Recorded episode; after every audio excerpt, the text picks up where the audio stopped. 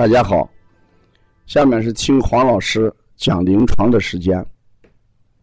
今天我给大家讲的临床是斜视与小儿情绪的关系问题。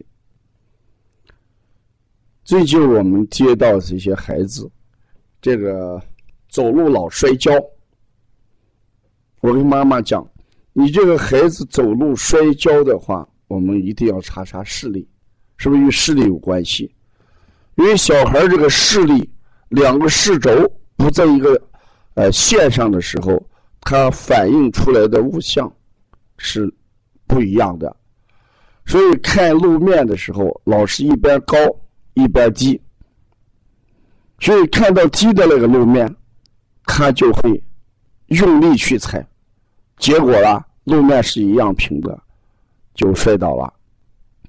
这个妈妈听了这话之后呢，她就到医院去查了一下，查出来的结果就是斜视，就是两个视轴不在一条线上。那这种情况是什么？主要有这么几个原因。一个就是小孩看东西的时候，老是从斜面看过去，不是正面看过去。这是一个看东西的习惯问题，我们一定要引导孩子从正面看东西。从正面看东西，一方面孩子眼睛发育正常，另一方面给人感觉这个孩子很有正气。你老是斜着看、侧着看，让人感觉到好像嗯不是。呃，明目张胆，好像是偷偷看人，这是一点。另外一点，对被看的对象，也有感觉到对他轻视跟蔑视的一面。所以，这个看东西的角度，我们一定要考虑好。这是第一个问题，引导孩子要正面看物象。第二一点，要考虑情绪的问题。小孩这个。情绪也会影响两个视轴不在一条线上。什么原因？我们知道，人这个气机一聚结的时候，气郁的时候，左边就不升了，右边也就怎么样不降了，升降就不平衡。但问题是，升降不平衡不是同时不升。同时不降，它往往有一个时间差和一个升降度的问题。如果是升的，是和降的距离是等大，那有可能两个眼睛不会出现问题。往往是升的跟降的，它不是一个水平，不是等大，所以也就一边高一边低。这时候我就引导。引导家长看什么？我说你看一下，你这个孩子脸型也不一般大，脸脸型为什么也一不一般大？你再把他的舌头伸出来再看，舌头也是两半，一半大，一半小。你再回想一下你这个孩子的性格，闹脾气，不听话。自己烦躁闹起来，谁都没有办法，用什么方法都不能解决问题，这都是什么情志不畅、情绪有问题而导致的。所以说，我们孩子这个斜视与孩子情绪有很大的关系。那我们如何引导孩子，嗯，情绪正常化？这就存在一个家长。育儿过程中的一个理念问题，我们一定要懂得一些最基本的、最常用的育儿知识。所以我们对孩子的教育不要性子急，要学会等待，让孩子自我调控自己的情绪。对孩子要少干预，要给自己孩子独立的空间。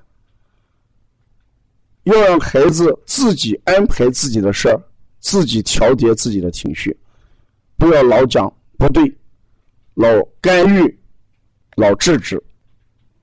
我给大家讲一个呃这个育儿的案例。我的同事老给他的孩子是这样要求的：说你好好写一个小时的作业，然后再玩游戏。但是呢，孩子每次写到五十分钟的时候，他就一定去说时间到了，你可以玩游戏了。但孩子说没有啊，还有十分钟。他就说：“因为你这五十分钟时间表现的特别好，你的效率特别高，所以呢，奖励你这个少做十分钟作业时间。”孩子特别开心，也很高兴。久而久之，他的学习效率就提高了，从来不拖沓，作业能很快完成。相反，他过去一直是给孩子加时间，一个小时他必须让孩子做够七十分钟，这孩子就形成拖沓的习惯，情绪一直不畅。所以我们调节情绪一定要用激励的方式，而且呢，多给孩子鼓励，多用赞成表扬的口气，你不要老用责怪的语气。阻止的语气，你越阻止越责怪，孩子气机越不畅，所以表现在视力方面很难调整。我们经常会说：“你看某某某一生气眼睛都斜了。”还真有这样的事儿，这都是情志影响的。所以孩子身上出现的某一个症状。我们不光要考虑孩子身体的阴阳、寒热、虚实，更重要要考虑什么？情绪。现在心因性的疾病，就是因于情绪而导致的导致的一些症状是越来越多。问题我们往往不去考虑，或者压根儿就不知道情绪会影响视力啊。所以通过这个临床案例。我想讲给我们同行也好，育儿妈妈也好，哎，你们一定要知道，情绪会影响孩子视力的，啊，我们一定要把孩子的情绪啊进行一个很好的管理。如果要了解情绪管理或者如何调整孩子的斜视，哎，这一方面的知识，你可以走进王老师的育儿课堂。你也可以参加王老师基础网络班的课程学习，啊，最近王老师做了一个呃舌象风暴，通过分析舌象来判断孩子的身体状况，嗯，报名的妈妈非常多，这个课程呢，呃，离讲课的时间越来越接近，呃，如果大家想进一步了解舌象与身体。舌象与疾病，舌象与情绪，请大家跟邦小编联系。